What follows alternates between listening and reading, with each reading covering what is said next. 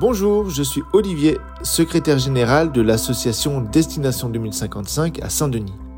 Pour vous remercier de tous les moments partagés aux côtés de l'association depuis près de 20 ans, nous sommes heureux de vous offrir le livre audio En voiture Simone, qui appartient au catalogue des livrets à poster édité par Destination 2055 entre 2002 et 2010.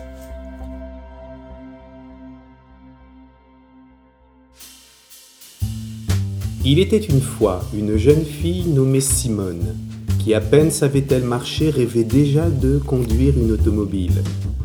Pendant que les autres filles du village jouaient à la corde à sauter ou à 1, 2, 3 soleil, Simone regardait passer la voiture à essence de Monsieur le maire.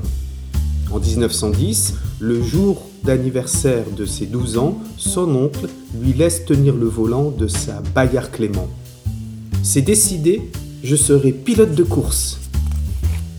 En 1929, elle devient à 19 ans une des premières femmes à obtenir son permis de conduire. Simone participe à sa première compétition en 1930, la course de côte de la Baraque près de Clermont-Ferrand. En 1931, Simone s'inscrit au Paris-Vichy avec sa mère comme passagère. Durant les années 30, elle aligne les courses tout en continuant de s'occuper de la ferme. De nombreuses voitures passent entre les mains de Simone et c'est un camion de la Croix-Rouge qu'elle conduit pendant la Seconde Guerre mondiale. Simone reprend la compétition en 1950 dans différents rallyes automobiles et s'aligne même au championnat de France des routiers où elle termine dixième. Elle arrête la compétition en 1957 et enseigne la conduite en auto-école jusqu'en 1982.